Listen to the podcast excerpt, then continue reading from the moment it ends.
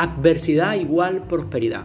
Libro de Isaías capítulo 45 versículo 1 al 7 dice de la siguiente manera.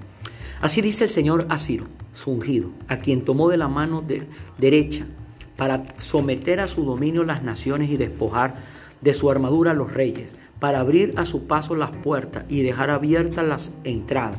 Marcharé al frente de ti y allanaré las montañas. Haré pedazos las puertas de bronce y cortaré los cerrojos de hierro. Te daré los tesoros de las tinieblas y las riquezas guardadas en lugares secretos, para que sepas que yo soy el Señor, el Dios de Israel, que te llama por tu nombre por causa de Jacob mi siervo, de Israel mi escogido. Te llamo por tu nombre y te confiero un título de honor. Aunque no me, tú no me conoces, yo soy el Señor y no hay otro. Fuera de mí no hay ningún otro Dios. Aunque tú no me conoces, te fortaleceré. Para que sepan de oriente a occidente que no hay ningún otro fuera de mí. Yo soy el Señor y no hay ningún otro.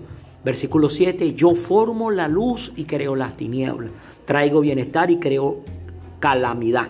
Yo el Señor hago todas estas cosas. Amén. Hoy queremos compartir con ustedes esta reflexión que hemos colocado como título Adversidad igual prosperidad. Aquí vemos que Dios le está hablando al profeta Isaías. El contexto en el cual se leen estos versículos se encuentra en, desde el capítulo 44 del mismo libro de Isaías, donde habla de que Israel es escogido.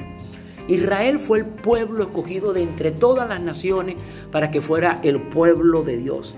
Y el Señor le está recalcando algunas cosas a su pueblo, a Jerusalén. Pero en este capítulo 45, estos siete versículos del capítulo 45 del libro de Isaías, el Señor le está hablando a un hombre llamado Ciro y le dice su ungido. Era alguien que Dios había ungido, a quien tomó de la mano derecha para someter a su dominio las naciones y despojar de su armadura a los reyes para abrir a su paso las puertas y dejar abiertas las entradas. Dios comienza a darle una serie de cosas, de instrucciones a este hombre llamado. Dice que marchará al frente de él, allanará las montañas, hará pedazos las puertas de bronce, cortará los cerrojos de las tierras, de, la, de, hierro. Eh, le, hará los, le dará los tesoros escondidos de las tinieblas y las riquezas guardadas en los lugares secretos. Se habla de un poco de, de obstáculos, de adversidades. Pero lo que me llamó la atención de todos estos versículos que acabamos de compartir es lo que termina diciendo el versículo 7 de ese capítulo 45 en el libro de Isaías. Yo formo la luz. Está hablando Dios. Yo formo la luz y creo las tinieblas. Ojo, aquí dice que Dios forma la luz pero que también crea las tinieblas. Dice, traigo bienestar y creo la calamidad. Dios trae bienestar y crea la calamidad. Yo, el Señor, hago todas estas cosas. Ahora, ¿cuáles son todas esas cosas? Tan, aparte de que forma la luz, también crea las tinieblas. Aparte de que trae el bienestar, también crea la calamidad. Es Dios el que lo está haciendo. Ahora, cuando tú y yo tenemos la perspectiva correcta, delante de una adversidad, esa adversidad podemos agarrar y tomarla y convertirla en prosperidad. Pero tiene que haber un detalle importante para poder lograr convertir las adversidades en prosperidad. Tiene que haber compromiso, no emociones. Las emociones nos llevan a detenernos delante de una adversidad. Las emociones nos llevan a retroceder delante de una adversidad. Las emociones nos llevan a abandonar delante de la adversidad, pero el compromiso nos lleva a mantenernos firmes ahí. El compromiso nos lleva a superar esa adversidad. El compromiso nos lleva a completar lo que se ha comenzado. Ahora, esa adversidad que se puede convertir en una, esa adversidad que se puede convertir en prosperidad, tiene que llevar de parte de ti, de parte de mí y de parte de todos nosotros compromiso, no emociones. Las personas emocionalistas no aprenden. Y si no aprenden, no crecen. Y si no crecen, no conquistan. No van a ser prósperos los que no aprenden porque no crecen y no lograrán superar esa adversidad, no podrán convertir la adversidad en prosperidad si no tienen el compromiso para aprender. Las personas emocionalistas no buscan aprender y como no aprenden no crecen y como no crecen no ganan. O sea, la adversidad no la logran convertir en prosperidad porque no hay el compromiso de aprendizaje. Hay un pensamiento que dicen, una idea que tienen los psicólogos, que dice que delante de un obstáculo hay dos tipos de pensamiento. Uno es no puedo y el otro es cómo lo hago. Ellos dicen que cuando uno dice no puedo, el cerebro se cierra, o sea, la mente se cierra. Pero ellos dicen que cuando uno dice cómo lo hago, dice que el cerebro se abre, o sea, la mente se abre. Ahora, ¿cómo llegan las ideas para solucionar esa situación? Que el cerebro esté abierto, que la mente esté abierta, pero si el cerebro se cierra, la mente se cierra, ¿cómo vas a lograr tú conseguir convertir esa adversidad en una prosperidad? Tú y yo debemos aprender a tener, a desarrollar el compromiso de aprender siempre. Pero ¿en qué debemos aprender, amigo, amiga, hermano, hermana? En la palabra de Dios. La palabra de Dios es el manual para que tú y yo aprendamos a convertir las adversidades en prosperidad. La adversidad en prosperidad. Pero para eso debemos aprender a desarrollar el compromiso. Ojo, compromiso de a diario escudriñar, estudiar la palabra de Dios. Cuando escudriñamos la palabra, lo real que tenemos que hacer es escudriñar la palabra. El escudriñar significa que debo, debo leer, debo pensar, debo meditar y debo accionar. Ojo, escudriñar es leer, pensar, meditar y actuar. Así es que tú vas a lograr convertir la adversidad en prosperidad. Tú y yo estamos llamados por Dios para que delante de cada adversidad ver la oportunidad de convertirla en una prosperidad. Amén. Hace unos días atrás leía una historia de la ciudad de Pompeya. La ciudad de Pompeya era una ciudad romana.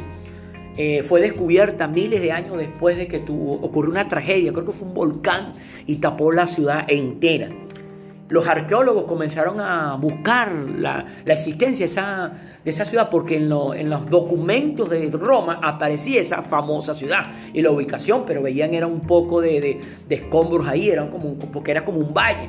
Entonces ellos empezaron a buscar y a buscar. Entonces cuando lograron, y lograron descubrir la ciudad de Pompeya, me llamó la atención eh, tres cosas que descubrieron allí en la ciudad de Pompeya descubrieron personas que estaban así como encaramándose en una pared, o sea, huyendo y quedaron sepultadas. Y habían otras que estaban escapando como por una escalera y quedaron así en la forma, escapando para una escalera y otras escapando como para una ciudad otra. Pero lo que me llamó la atención fue dos soldados romanos que estaban en las entradas de la ciudad de Pompeya. Estos soldados romanos estaban en la posición donde su capitán lo había dejado, en la entrada de la ciudad de Pompeya. Dice que ellos estaban parados ahí firmes con la, con, con la espada empuñada en su mano. Sepultados ahí como una estatua quedaron allí. Amigo, amiga, hermano, hermana, esos hombres que estaban allí, esos soldados, tenían compromiso, compromiso con su superior, que les había dado una tarea. Y ellos se quedaron allí en las entradas de la ciudad de Pompeya. Y aunque se desató ese terremoto que sepultó la ciudad, la ciudad completa, mientras otros, por la emoción de verse enfrente de ese terremoto salieron huyendo. Pero estos hombres por el compromiso murieron y quedaron ahí sellados como una estatua. La historia de esos dos hombres, esos dos soldados romanos, nos llama a nosotros a lo que es la importancia del compromiso. Amigo, amiga, hermano, hermana que tiene este material en tus manos. No es casualidad que en este momento tú tengas este material en tus manos. Dios te está llamando a que desarrolles un compromiso y que dejes las emociones. Las emociones delante de cada obstáculo te va a llevar a retroceder porque el que es emocionalista no busca aprender y si no aprende no crece y el que no crece no gana. Pero el comprometido, el que tiene compromiso, siempre va a buscar aprender, siempre va a crecer y siempre va a ganar. ¿Por qué? Porque tiene un compromiso. En una situación adversa que te encuentres en este momento, tú debes levantarte, pararte firme delante de ese obstáculo, delante de esa adversidad y empezar a escudriñar dentro de tu corazón, Dios, ¿qué es lo que tú quieres que yo aprenda con esto? ¿Qué es lo que tú quieres que yo vea? Señor, estoy en este momento. ¿Por qué? ¿Qué, qué pasó? ¿Qué me llevó aquí? La palabra nos dice en Eclesiastés capítulo 7, versículo 14, dice, cuando te vengan los buenos tiempos, disfrútalo. Cuando te vengan los malos tiempos, piensa. Porque tanto el uno como el otro son obra de Dios. Ojo, Allí dice que los buenos tiempos son para disfrutar, pero dice que los malos tiempos son para pensar. ¿Por qué debemos pensar? Porque ambos, lo uno como lo otro, son obra de Dios. Ahora, Muchas veces en una temporada buena lo que estamos es preocupados en vez de disfrutarlo. Y muchas veces en una temporada mala, hermano, queremos salir corriendo, queremos maldecir, queremos murmurar, queremos quejarnos. En vez de meditar en esa temporada mala, debes pararte y pensar, Dios, ¿cómo hago? ¿Qué me estás queriendo tú decir con esta adversidad? ¿Qué me estás tratando tú de enseñar? ¿Qué dejé de hacer o qué estoy haciendo mal?